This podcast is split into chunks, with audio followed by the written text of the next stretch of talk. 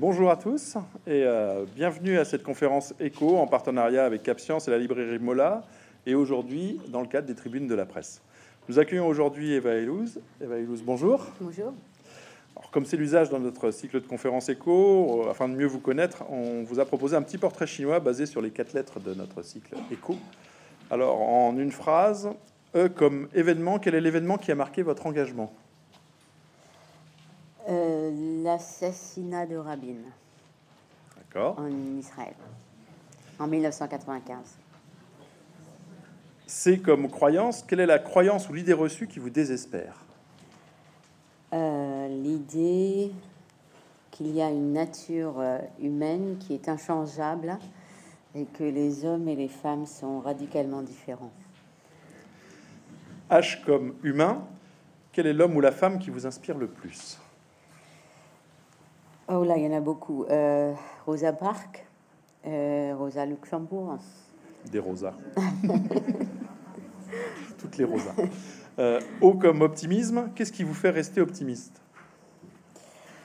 Euh, je dirais l'idée qu'il y a beaucoup d'imprévus dans l'histoire.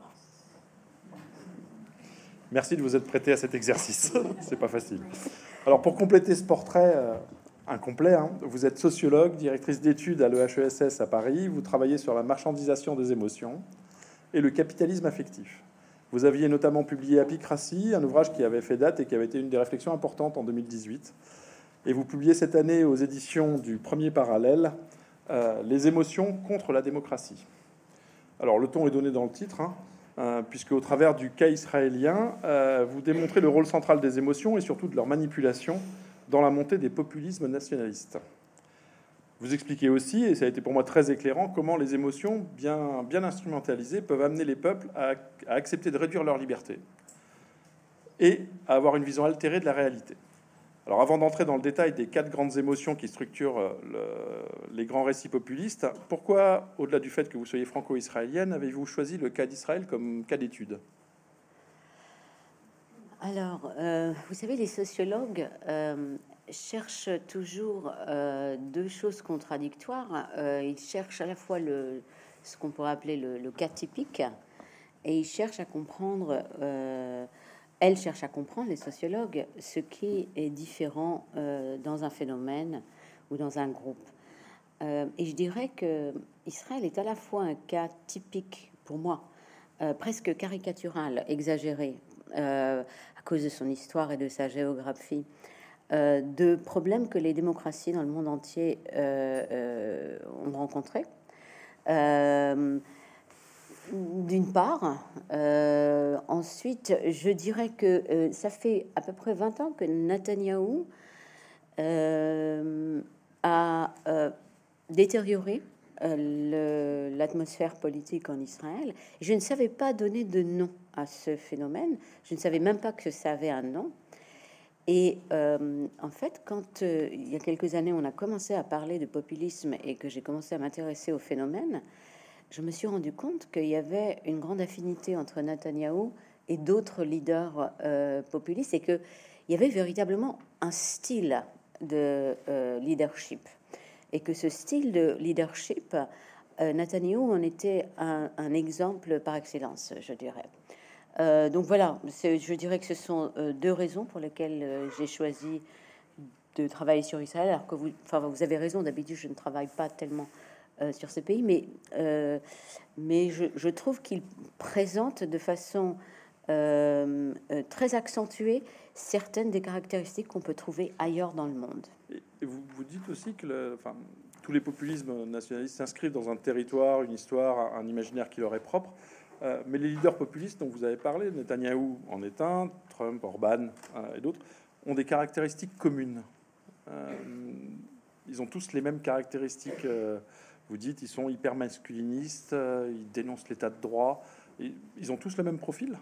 Enfin, ils, ils utilisent les mêmes ressorts? Alors, il faut savoir à quel niveau d'analyse on essaye de placer la, similitude. On peut, je pense, aujourd'hui trouver un noyau commun au populisme dans le monde et un noyau commun à ce que j'ai appelé euh, il y a quelques minutes un style, euh, un style politique. alors, ce noyau commun, enfin, vous l'avez dit comme ça, je, le dirais un peu différemment. Je dirais déjà que le populisme est préoccupé par deux choses. Un, c'est les relations entre la majorité et la minorité. On peut revenir dessus si vous voulez. Il me semble que partout, cette question euh, fait problème. Et euh, la deuxième chose qui préoccupe euh, les populistes, c'est de savoir qui est responsable du malaise et des inégalités et du déclassement qu'on observe dans beaucoup de démocraties dans le monde. voilà, il me semble que ce sont deux grands thèmes. Alors, autour de ces grands thèmes, euh, encore une fois, il y a quelque chose qui caractérise les leaders euh, populistes. D'abord, ils ont quelque chose de transgressif. Beaucoup d'entre eux ont, quelque chose euh, qui fait que ce qui nous fascine chez eux, ce qui fascine en tout cas leurs électeurs, je pense, c'est le fait que eux disent ce que les autres n'osent pas dire. Ils osent être sexistes, ils osent être racistes, euh, et donc il y a comme une sorte de libération de la parole euh, qu'ils opèrent et euh, que certains, dont, certains font l'expérience comme d'une expérience cathartique, je, pense. Vous, vous rappelez les, propos incendiaires de Bolsonaro il préférait voir son fils mort plutôt que de savoir qu'il est homosexuel. C'était les propos incendiaires de Trump sur les femmes ou sur les handicapés. Donc je pense qu'il euh, travaille sur la transgression. Euh, ensuite, il travaille sur la transgression, mais ils sont à la fois très conservateurs. Et si vous voulez, c'est paradoxal, mais je pense que c'est précisément cette ambivalence et ce, le fait de, passer d'un thème à l'autre, d'un style à l'autre et son opposé, qui les rend aussi, euh, aussi fascinants. Euh, ce, sont, ce sont des gens qui sont conservateurs, c'est-à-dire qui veulent revenir au passé. Ils veulent euh, que la famille et la nation, notamment, euh, soient ce qu'elles étaient. Alors, peu importe que euh, souvent cette nation et cette famille n'aient jamais été la famille et la nation qu'ils qu'ils affirment avoir été, mais peu importe, c'est ce qu'ils c'est ce qu'ils affirment.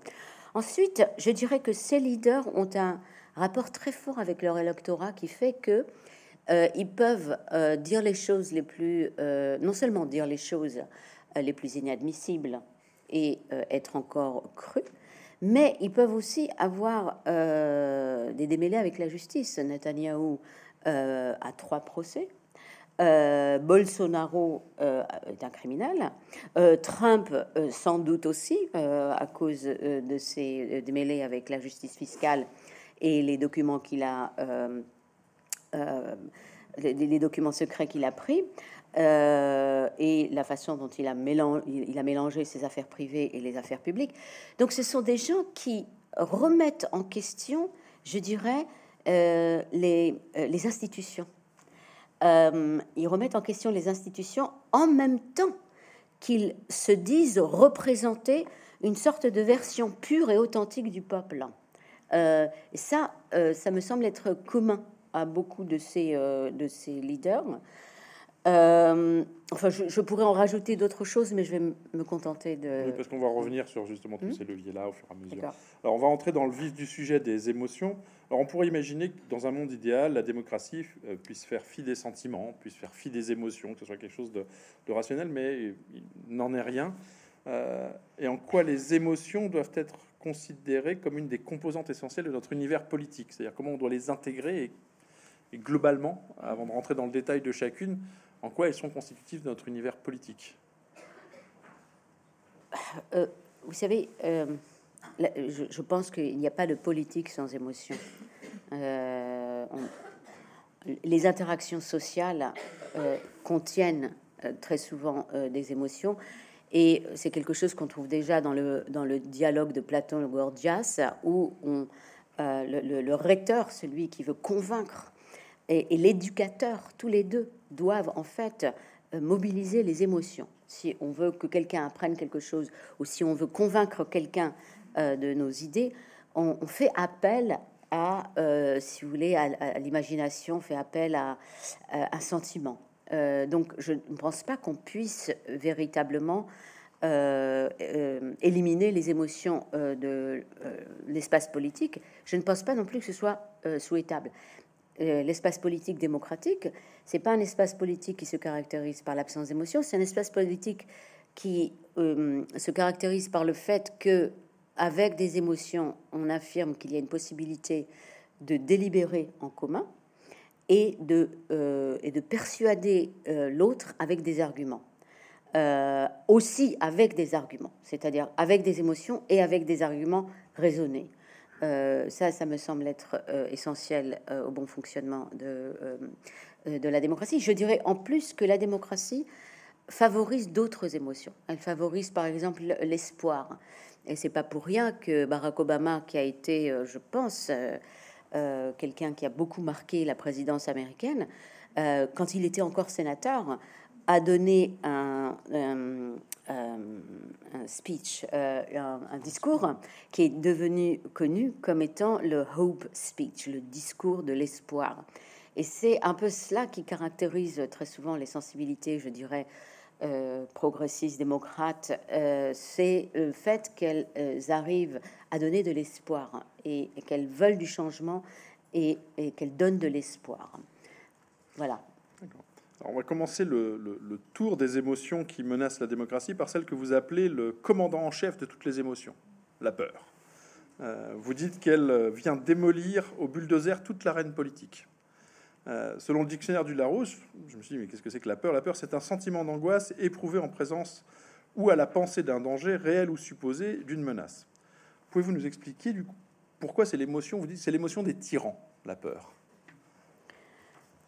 Oh, euh, vous savez, euh, Machiavelli, Machiavel avait donné comme conseil au prince, il avait donné comme conseil d'essayer d'être aimé, à la fois aimé euh, de ces sujets, mais aussi de pouvoir leur faire peur.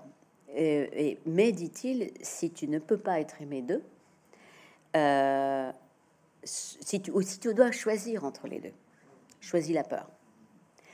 Euh, et il avait raison, parce que la, la, peur, c'est ce qui fait que, en fait, si on arrive à créer de la peur, un climat de peur, on arrive à contrôler et on arrive à créer de l'obéissance euh, sans faire beaucoup d'efforts, finalement.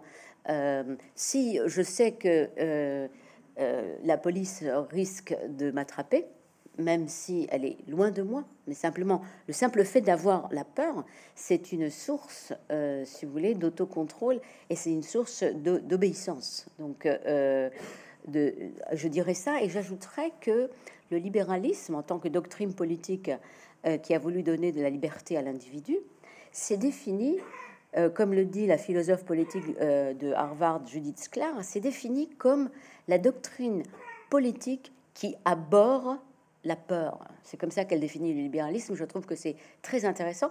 Ça veut dire que, euh, quelle que soit mon allégeance religieuse ou sexuelle, je peux vivre avec dignité, ce qui veut dire sans peur. Donc, je dirais que l'opposé de ce type de régime politique, c'est la tyrannie, euh, euh, qui, qui, affirme son pouvoir en faisant peur à ses sujets. Et du coup, puisque c'est un, levier très puissant, l'émotion des tyrans, comment les populistes s'y prennent pour instrumentaliser? Parce que une grosse partie de votre euh, livre explique la mécanique d'instrumentalisation, c'est-à-dire comment ils font pour faire en sorte que cette peur devienne prégnante et menace la démocratie en passant d'une quelque chose d'équilibré quelque chose de plus tyrannique. C'est quoi les mécanismes d'utilisation d'instrumentalisation de, cette peur? Je ne sais pas si je vais analyser les mécanismes, mais je vais juste donner euh, deux exemples. Euh, Netanyahou, par exemple, euh, euh, fait référence à l'Iran ou aux Palestiniens, parfois, en, termes de menaces nazies. Je ne suis pas en train de dire que l'Iran est un pays pacifique euh, qui ne devrait pas nous inquiéter. C'est pas ça que je dis. Je dis simplement que évoquer, évoquer une image qui force, qui, qui, qui, crée en nous la peur de l'annihilation totale. C'est ça que ça veut dire, en fait. Parler de l'Iran, ça veut dire euh, qu'il y a le risque de l'annihilation totale. C'est donc créer une peur euh, totale. Euh, et euh, c'est pour, je, le plus souvent, si vous voulez, Netanyahu fait ça quand il refuse, par exemple, la diplomatie et quand il veut imposer sa vision des choses comme étant la seule viable. Alors ça, si vous voulez, c'est un exemple. Un autre exemple, j'ai vu ça il y a deux jours, euh, c'était euh, dans un magazine américain, et le titre ironique de l'article était euh, Comment est-ce que le crime a miraculeusement baissé sur Fox News depuis que la Chambre a été euh, reconquise. Et donc on voit un graphe, c'est un vrai graphe. Donc Fox News, donc on voit comme euh, donc euh, une courbe qui va en montant, montant, montant jusqu'à la mi-novembre, et puis mi-novembre, boum, ça descend complètement. Fox News ne parle plus de crime. ça s'est résolu de façon miraculeuse. Donc ça, voilà, c'est formidable. Donc ça, c'est un, c'est un exemple. Fox News, bien sûr, pour ceux qui ne savent pas, c'est une chaîne de télévision ultra conservatrice aux États-Unis. Et la, peur, euh, vous expliquez comment la peur peut être aussi un mécanisme facile pour piétiner l'état de droit. En, incitant à la sécurité, enfin en incitant à la peur, on invite à la sécurité et on invite du coup le peuple à accepter de s'asseoir sur tout un tas de libertés fondamentales qu'il avait avant. C'est ça la mécanique qui permet de passer vers la tyrannie? Mais en fait, euh, vous savez, la peur, euh, je, pense que de tous les sentiments, c'est le plus primaire parce que c'est celui qui nous menace. C'est le sentiment qu'on sent quand on est menacé, quand on a le sentiment que notre vie même et notre survie sont menacées. Donc, euh, on va autoriser, je pense, à partir de ce moment-là, on va autoriser un, un leader à tout faire pour préserver euh, notre vie. C'est un peu ce qui s'est passé avec la pandémie. Euh, la pandémie a éveillé des angoisses très très fortes. C'est ce qui a fait que dans beaucoup de pays, on a été le témoin d'une suspension de liberté qui n'a, je crois, aucun précédent. C'est-à-dire que 5 milliards d'êtres humains euh, ont été confinés dans leur appartement. L'activité professionnel a presque entièrement cessé, le mouvement a presque entièrement cessé, euh, parce que c'était la peur qui gouvernait, euh, qui nous gouvernait à ce moment-là. Donc, euh, quand, on arrive à convaincre de façon efficace qu'il y a effectivement un agent qui menace notre vie ou notre survie, c'est, si vous voulez, l'argument ultime pour suspendre toutes les libertés. puisqu'on va, on préférera toujours c'est ce que un philosophe comme Hobbes pensait. Je pense qu'il avait raison. On préférera toujours notre vie à notre liberté. Vous avez parlé de l'Iran. Euh, moi, je me suis posé la question en lisant votre ouvrage. Je me suis dit, enfin, de l'Iran en tant que menace réelle ou fantasmée. Je me suis dit, compte tenu de l'histoire euh, géopolitique, de la situation d'Israël, est-ce qu'il pourrait en être autrement? Est-ce que la peur pourrait ne pas être un des principaux sentiments une principale émotion d'Israël, qui est quand même un confetti très spécial dans un contexte, euh, parce que vous le dénoncez comme une mécanique euh, instrumentalisée. Je me suis dit, mais est-ce que ça pourrait être autrement? Est-ce qu'on pourrait imaginer qu'Israël puisse se passer de la peur, par exemple? Alors, je vous remercie de votre question, parce que vous me permettez de clarifier quelque chose d'important.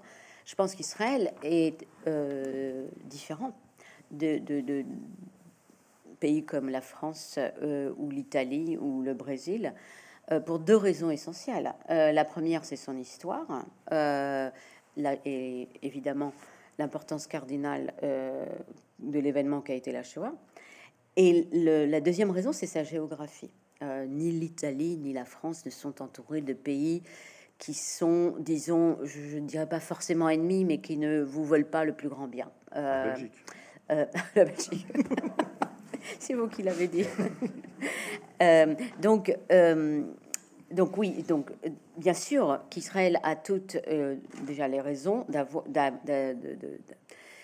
non seulement d'avoir peur, mais d'avoir une peur existentielle, c'est-à-dire une peur, une peur que je pense un Français ou un Italien ne peut pas comprendre, qui est la peur qu'Israël n'existe pas demain. Je ne pense pas qu'un Français ait le sentiment que la France peut ne pas exister demain. Euh, donc ça c'est ça c'est la première chose. Et la première chose, c'est de dire qu'Israël, euh, me semble-t-il, à la différence de beaucoup de, pays, a de fortes raisons de douter euh, que le monde lui veut ne, ne, lui veut que du bien pour ces deux raisons historiques et géographiques. Ceci dit, il y a des manipulations de la peur. Euh, qui font que, par exemple, euh, Netanyahou va euh, euh va faire en sorte que les Arabes israéliens, qui sont des citoyens israéliens, deviennent une source de peur, deviennent menaçants, apparaissent comme menaçants. Ensuite, et après cela, on va aussi associer les euh, gens de gauche, par exemple les euh, euh, NGOs, les organisations non gouvernementales. Voilà, les organisations non gouvernementales qui œuvrent pour la paix, par exemple, on va les associer aussi à l'ennemi extérieur. Donc en fait, ce qu'on fait, c'est une opération qui est courante chez les leaders populistes, c'est qu'on va associer l'ennemi extérieur à quelqu'un qui est à l'intérieur. Et on va poser une équivalence euh, entre les deux.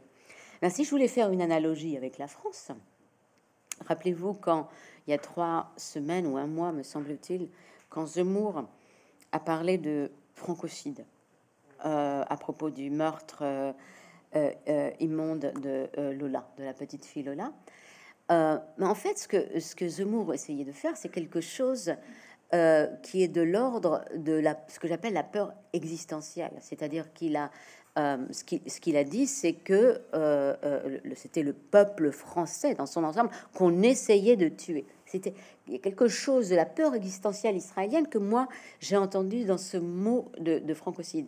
Ça, c'est très différent d'une approche qui, aurait été beaucoup plus sobre, qui peut consister à dire, alors ça dépend totalement de votre opinion, il y a euh, euh, des immigrés qui ne sont pas légaux. La question est de savoir qu'est-ce qu'on fait avec des immigrés qui ne sont pas légaux. On va engager une discussion publique sur la question pour savoir comment réconcilier l'humanisme et en même temps les inquiétudes d'une autre partie de la population. Mais c'est pas du tout ce qu'on fait quand on utilise la peur. Quand on utilise la peur, on va utiliser, on va prendre des images, des images et des mots chocs pour euh, euh, affirmer que c'est toute notre civilisation, c'est tout notre pays, c'est toute notre culture qui sont menacés de disparaître. Et c'est aussi euh, la thèse du grand remplacement, hein, qui est assez connue. cette thèse du grand remplacement est aussi fondée sur la peur fondamentale de la disparition. Donc c'est en ça aussi que, si vous voulez, Israël est un cas exemplaire, c'est que, alors que dans le cas israélien, c'est une peur qui, à mon avis, a un certain fondement, euh, mais on peut prendre cette peur et en fait la transposer, la transposer faire un copier-coller, si vous voulez, dans des endroits et dans des pays et pour des questions euh, qui euh, sont très différentes et d'une gravité bien moindre.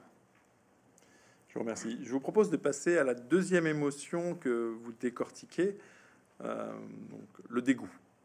Euh, nous avons vu que la peur, c'est l'émotion privilégiée des tyrans. Vous dites que le dégoût, c'est l'émotion préférée des racistes. Pourquoi?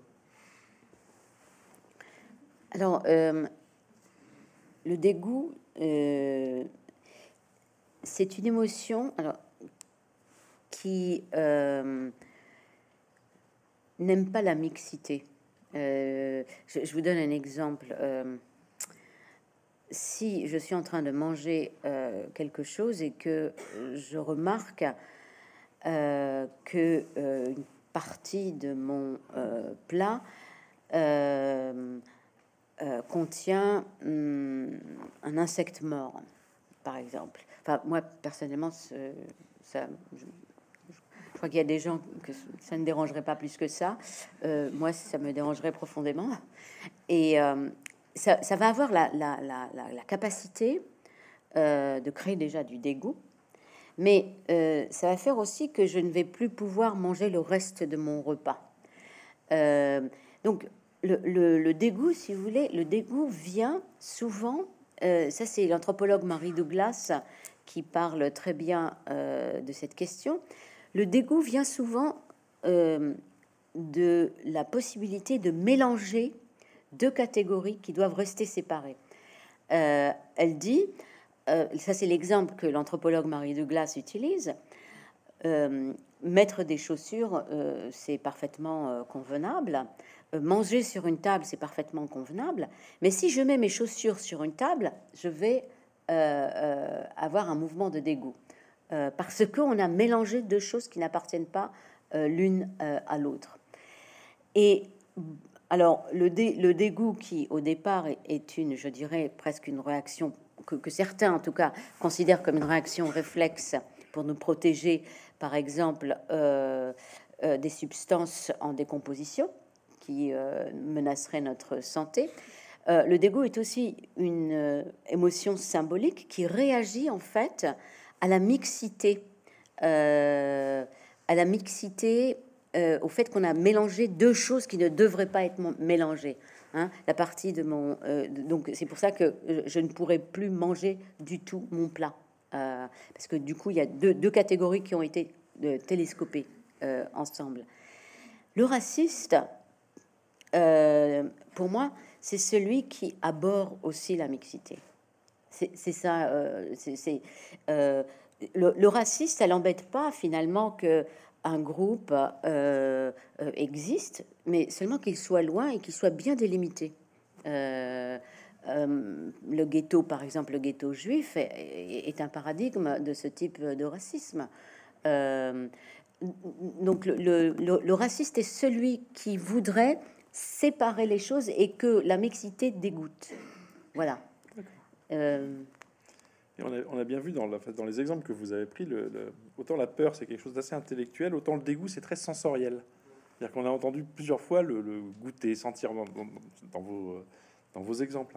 Euh, donc, le dégoût c'est sensoriel, mais ça s'inscrit aussi dans une histoire culturelle. Le dégoût c'est culturel, c'est pas quelque chose d'inné, c'est quelque chose de construit. Euh, et c'est comme ça que c'est manipulé par euh, les leaders ou quelle est la, mécanique de manipulation de ce dégoût justement pour aller contre la démocratie? Euh, je, pense que on, peut rendre des, groupes dégoûtants, écœurants. D'ailleurs, je dois dire que ce mécanisme, il existe dans beaucoup de groupes politiques.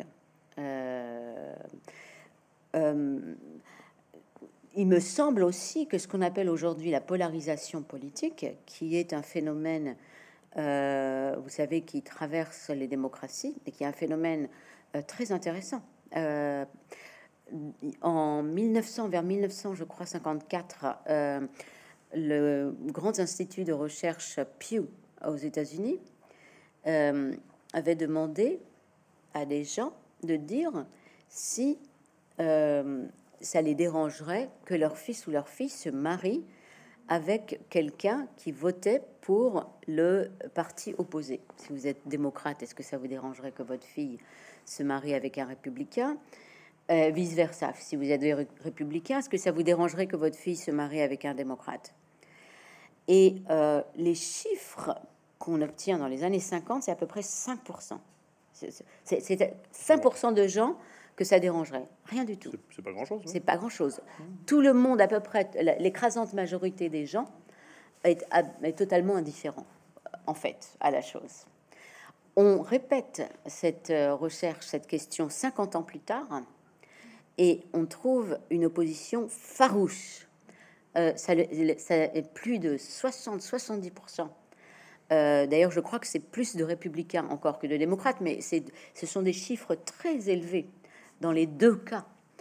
Euh, dans les deux cas, les républicains et les démocrates euh, seraient très alors, je ne sais plus exactement quel était le, mot exact qui était utilisé dans la question, mais il serait très perturbé. Et il serait très perturbé parce que ce que ça veut dire aujourd'hui d'être polarisé politiquement, ça veut dire que le camp adverse crée chez vous du dégoût. Euh, et, donc, euh, donc, ça, c'est déjà euh, un, élément, je crois, qui est assez essentiel. Et, je rajouterais que les leaders politiques populistes, une de leurs caractéristiques, c'est de créer une polarisation au sein des nations alors même qu'ils se réclament de l'unité de la nation. Et c'est euh, une des façons qu'on peut, qu'on a de démontrer de façon assez facile que euh, ces leaders mentent, tout simplement. Et Netanyahou, euh, entre autres, qui semble ou qui se dit se réclamer de l'unité du peuple juif ou israélien, est en fait celui de tous les leaders qui a le mieux semé la discorde au sein des Israéliens et créé et créer ces mécanismes de dégoût euh, pour euh, l'opposant. Transformant en, ennemi irréconciliable. Euh, vous dites, on a dit tout à l'heure la peur qui permet de s'asseoir sur l'état de droit et de limiter les libertés. Vous dites aussi que le, dégoût lui permet de justifier les abus et les violences. C'est-à-dire qu'en ayant transformé quelqu'un en ennemi dégoûtant, on peut se permettre du coup des choses qu'on ne se permettrait pas avec quelqu'un qui serait comme nous, dont on ne serait pas dégoûté. Absolument, vous avez raison. J'avais oublié que j'avais écrit ça. C'est bien. Hein il y a plein de trucs bien dans ce bouquin. euh, non, mais en fait, euh, alors, je, ne suis pas une spécialiste de la sociologie des, des la, triste sociologie des, des génocides.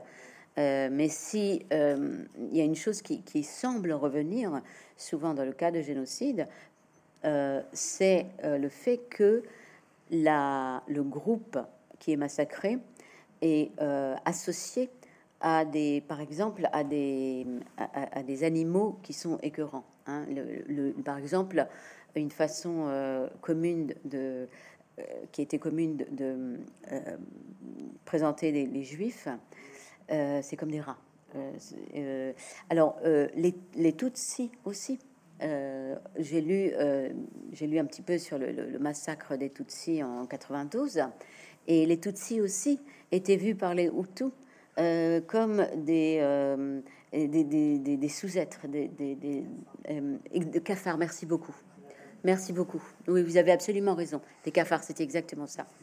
Et, en fait, ces, analogies animalières ne sont pas fortuites. Euh, puisqu'il s'agit de faire des... On ne fait pas une analogie avec une gazelle, on fait une analogie avec des animaux qui nous dégoûtent euh, et, en fait, et qui justifient qu'on ne voit plus du tout l'humanité euh, de ce qu'on va massacrer. Donc c'est en ça que le dégoût, en fait, est peut-être, peut-être, mais je ne me hasarderai pas à affirmer ça de façon trop péremptoire, le dégoût est peut-être de, tous les, de toutes les émotions la plus dangereuse parce que c'est celle qui ne nous fait plus voir l'humanité euh, de l'autre. Merci. Troisième sentiment, émotion, pardon, euh, tout aussi menaçante, le ressentiment. Alors, spécifiquement, vous dites qu'on a le dégoût qui est une émotion assez physique, assez liée au sens. Le ressentiment, lui, c'est plus intérieur, plus passif. Et vous dites que c'est aussi beaucoup lié à la démocratie et à sa promesse d'égalité. C'est-à-dire que les autres n'étaient pas forcément consubstantiels de la démocratie, euh, mais vous dites le ressentiment est lié à cette promesse d'égalité qu'on a tous en, en, nous et qui ne peut pas être tenue par nature même de, de, cette promesse et qui est en fait le levier qui permet d'activer le ressentiment. Je me trompe ou c'est... Vous avez très bien lu. euh, oui, je, non, alors ce que je, je, reprends en fait les analyses de, de Nietzsche. Euh, alors, il y, y, a, deux philosophes allemands qui ont beaucoup réfléchi au ressentiment, euh, c'est Nietzsche et Scheller. Euh, Scheller a même écrit un livre euh, là-dessus. Et alors, on, peut ne pas être d'accord, hein, parce que Aristote aussi est écrit sur le ressentiment. mais Nietzsche et Scheller voient le ressentiment comme le sentiment qui caractérise les démocraties. C'est le ressentiment des masses vis-à-vis de ceux qui sont qui excellent d'une façon ou d'une autre, c'est non seulement une forme d'envie, mais c'est une, une forme d'envie. Alors Scheller nous dit, c'est une forme d'envie vengeresse et elle est non seulement vengeresse, mais elle, euh, elle est impotente. Elle est impotente dans quel sens? Dans le sens où j'aimerais bien avoir euh, euh, la, jaguar de mes voisins, mais je, ne peux rien faire. je ne peux pas aller la voler, je ne peux pas, je peux pas acheter une jaguar plus belle, je ne peux rien faire. Donc c'est dans ce sens-là que Nietzsche et Scheller euh, trouvaient que le ressentiment était une, émotion euh, peu euh, recommandable, c'est qu'elle exprimait une sorte de faiblesse, une sorte d'impuissance et d'impotence. donc,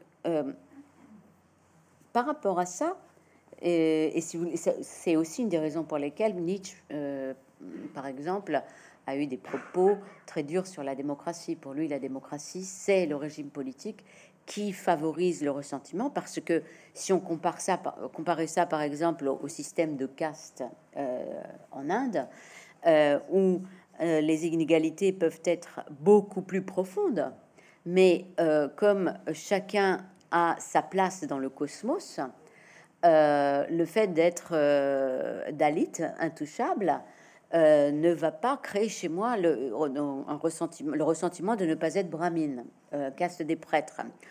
Euh, or, c'est l'égalité, c'est la, présomption, si vous voulez, d'égalité de droit que les citoyens dans une, démocratie partagent, qui fait que ces inégalités deviennent insupportables. Et pour Nietzsche, ça veut dire que la démocratie est un régime politique qui favorise, si vous voulez, ce, euh, qui, va, qui favorise la médiocrité et l'impotence. Euh, alors, d'autres penseurs, euh, dont je suis, pensent que le ressentiment est un sentiment beaucoup plus ambivalent et qui a véritablement un potentiel démocratique, c'est-à-dire qu'il y a des formes de ressentiment qui sont entièrement acceptables.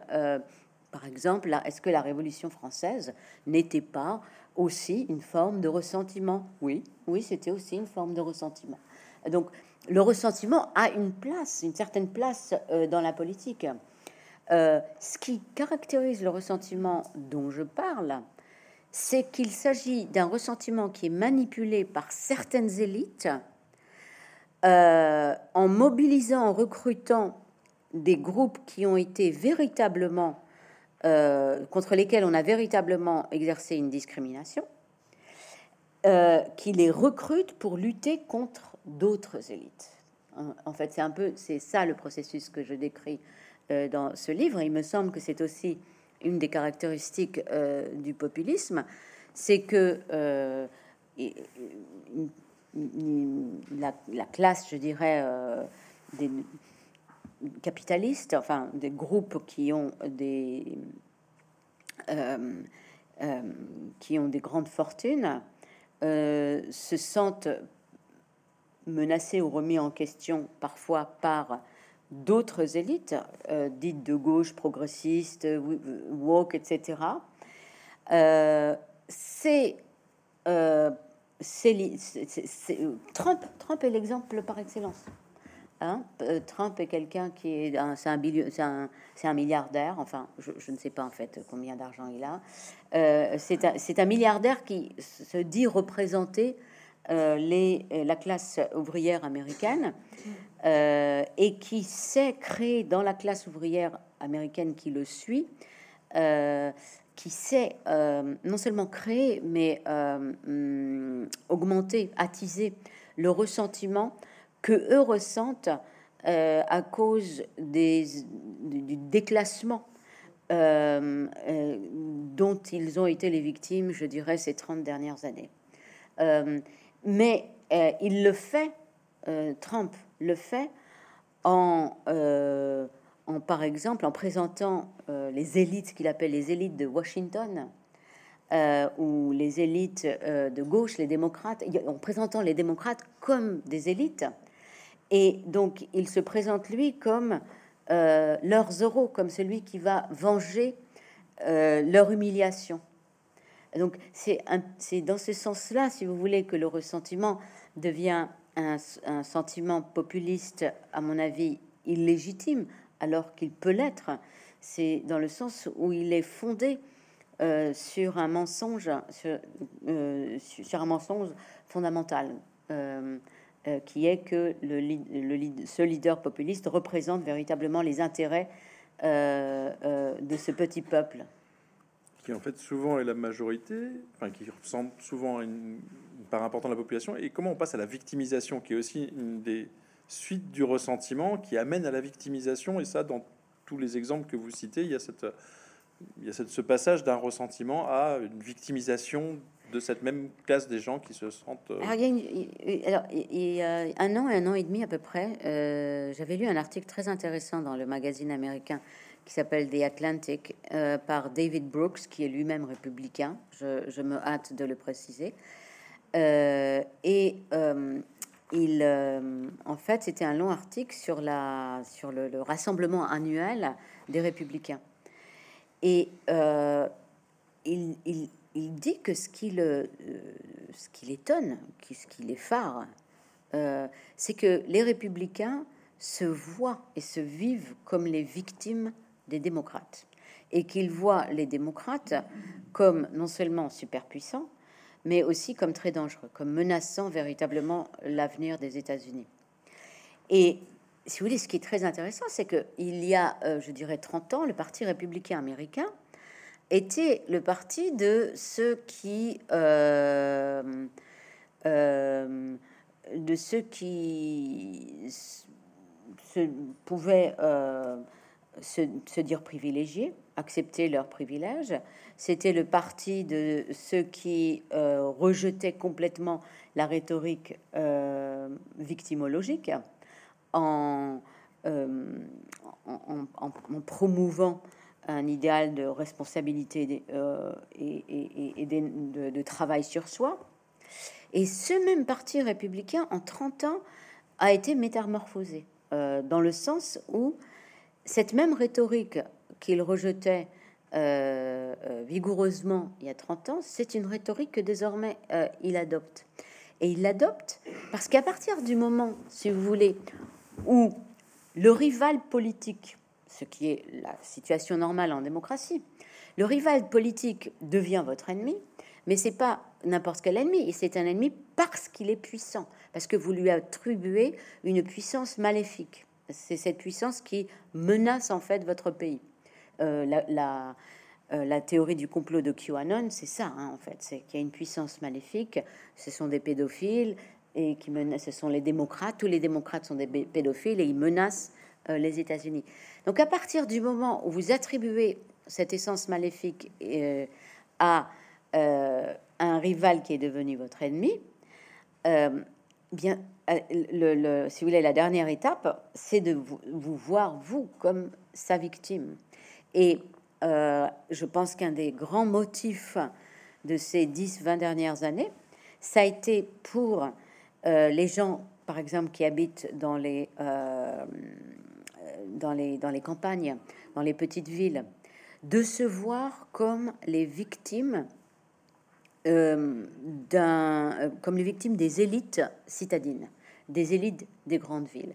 Et là, on ouvre, euh, si vous voulez, une euh, autre chose. On, arrive sur un autre, un autre sujet euh, qui est lui aussi assez complexe. c'est justement cette division entre les villes et la, et la campagne. Mais il y a véritablement une, une, division, une polarisation qui n'est pas seulement politique, elle est aussi culturelle, et c'est aussi une, polarisation sur les valeurs et sur les, les formes de moralité. Et euh, les, euh, je dirais que les, euh, les élites citadines, pendant un moment, jusqu'à ce que Fox News arrive et que les conservateurs commencent à réagir, pendant un moment, ont affirmé dans les campus universitaires, dans euh, euh, la culture, la télévision, les films, Hollywood, etc., dans euh, la littérature, ont affirmé un système de valeurs. un système de valeurs qui, qui, qui allait très vite, qui changeait très vite. Euh, par exemple, si on regarde la sexualité, euh, les valeurs changent très vite. Ça, ça, a vraiment, euh, il y a vraiment des, des, révolutions assez importantes qui se sont produites. Ça a été et, et avec des mouvements antiracistes, des mouvements antisexistes qui ont, pour le coup, non seulement affirmé ces nouvelles valeurs, mais qui ont affirmé que les valeurs de gens qui étaient éloignés de ces centres urbains, souvent, étaient des valeurs euh, méprisables, euh, je dirais. Et, euh, et ça, ça a été en retour perçu comme une violence. Et c'est aussi ce qui a permis d'être vu comme victime. C'est ce qui a permis l'utilisation de ce langage victimologique. Euh, ce qui veut dire aussi que tout le monde aujourd'hui se voit comme victime. Donc il y, a en fait, on est dans un espace politique, il n'y a plus d'oppresseurs et d'opprimés, il n'y a que des victimes. Ce qui m'a fait rire, c'est que ce principe de, enfin rire, je sais pas trop, mais euh, ce principe de victimisation, une fois que vous êtes au pouvoir, bah, c'est vous l'élite. Donc il faut inventer un nouvel ennemi, et c'est l'État profond.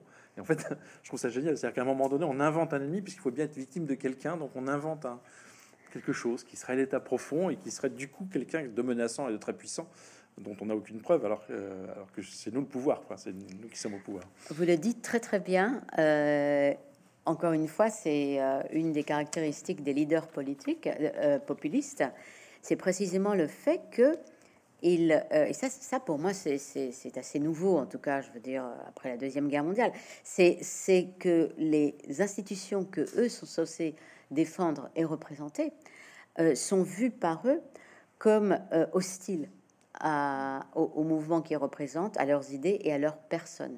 C'est ce qui fait que, par exemple, euh, mm, Trump a parlé de, couper les fonds du FBI.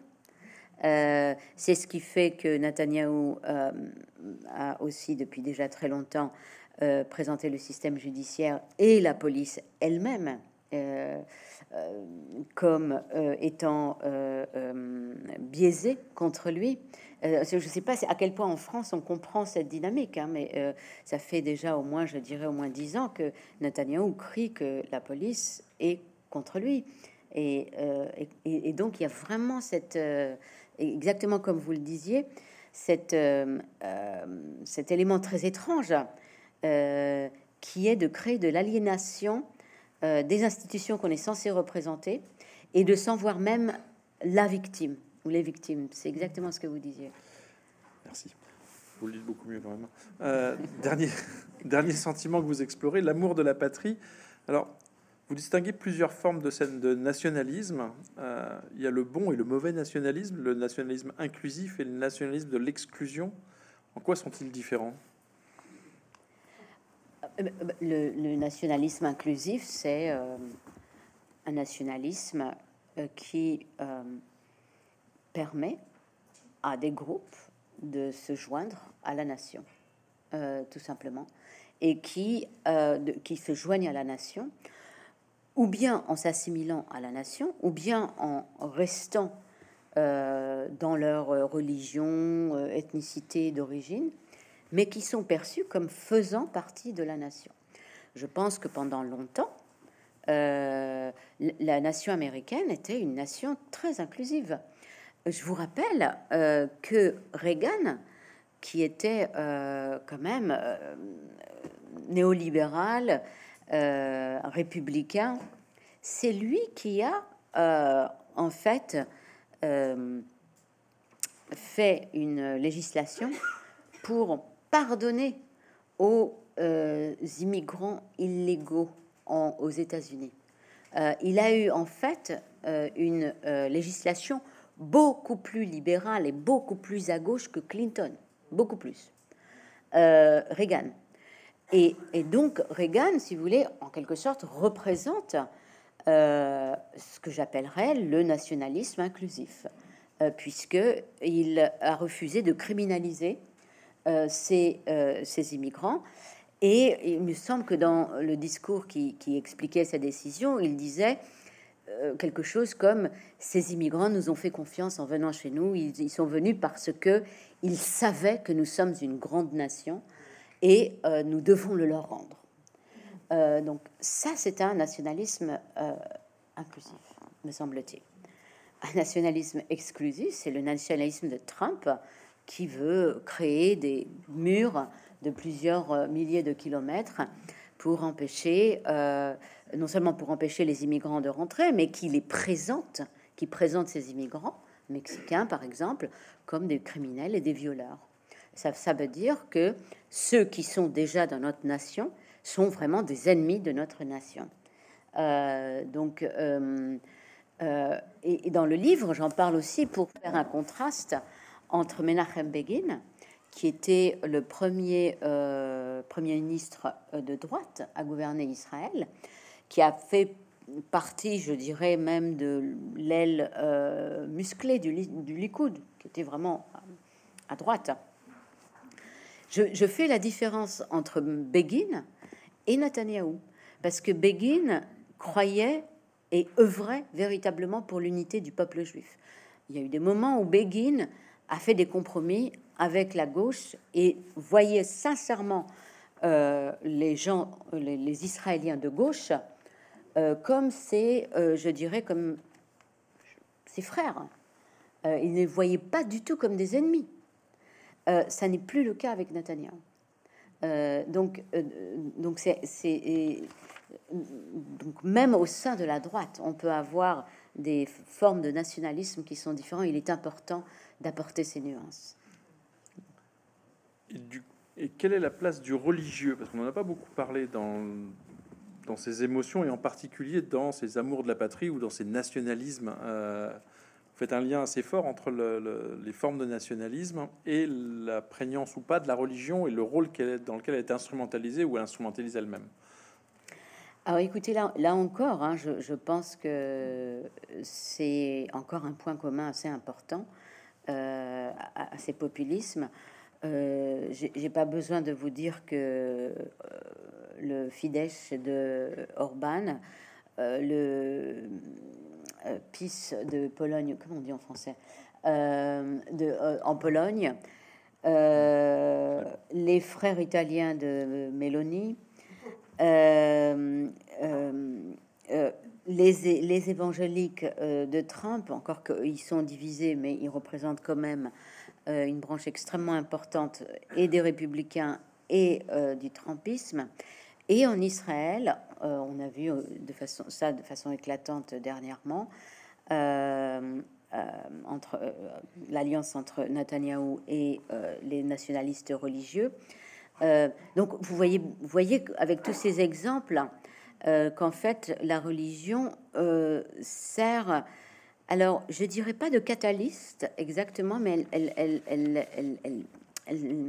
joue le rôle un peu de colle. Euh, et ce qu'elle fait, c'est qu'elle redéfinit les frontières du groupe national.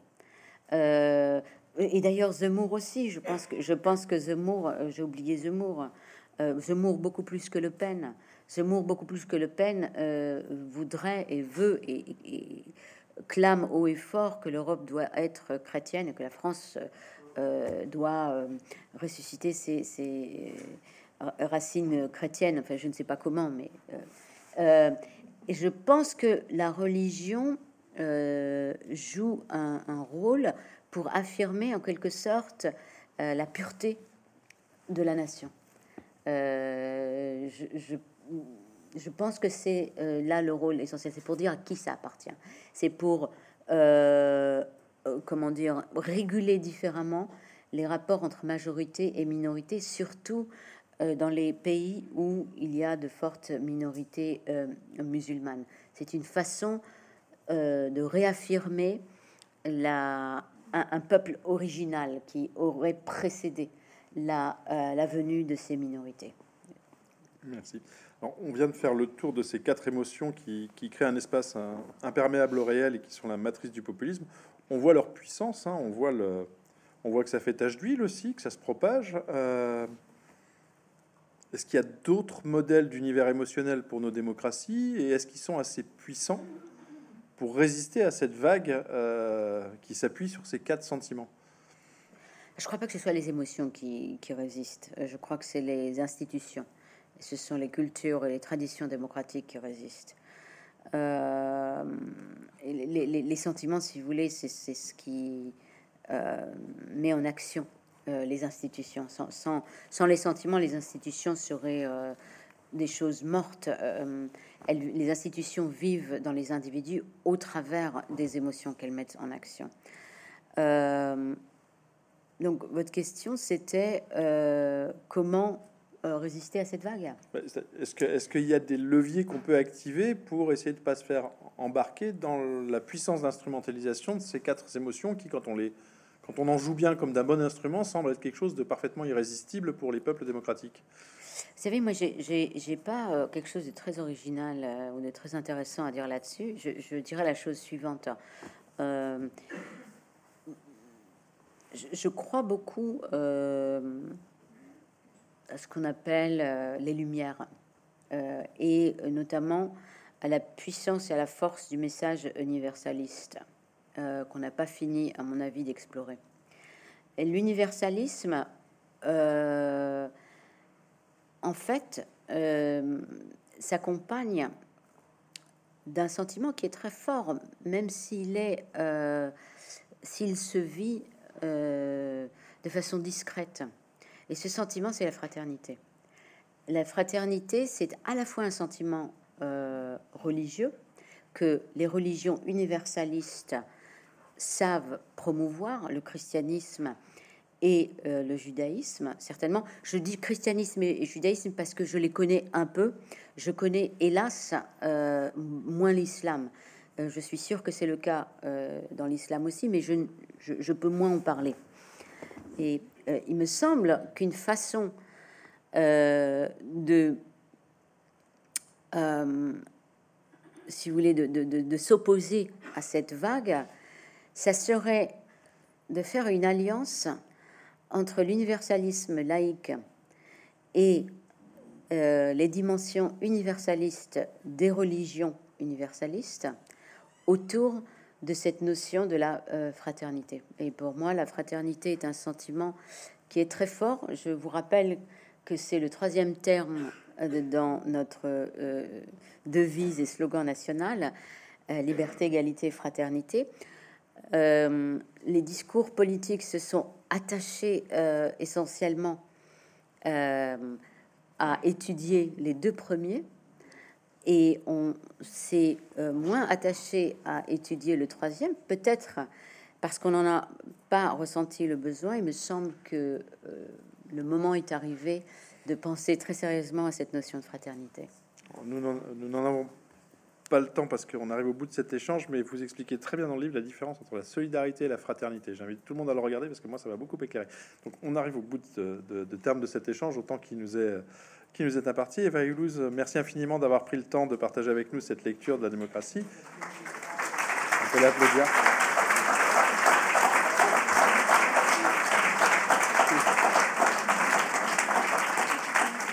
Je rappelle, euh, je rappelle pour tout le monde le titre de votre passionnant ouvrage aux éditions Premier Parallèle, Les émotions contre la démocratie. Vous trouverez cet ouvrage au fond de la salle lors de la séance de dédicace à suivre à la librairie Mola ou sur mola.com. Je vous remercie tous et je remercie tous les gens qui nous ont suivis ou nous suivent en streaming et je vous souhaite une bonne soirée.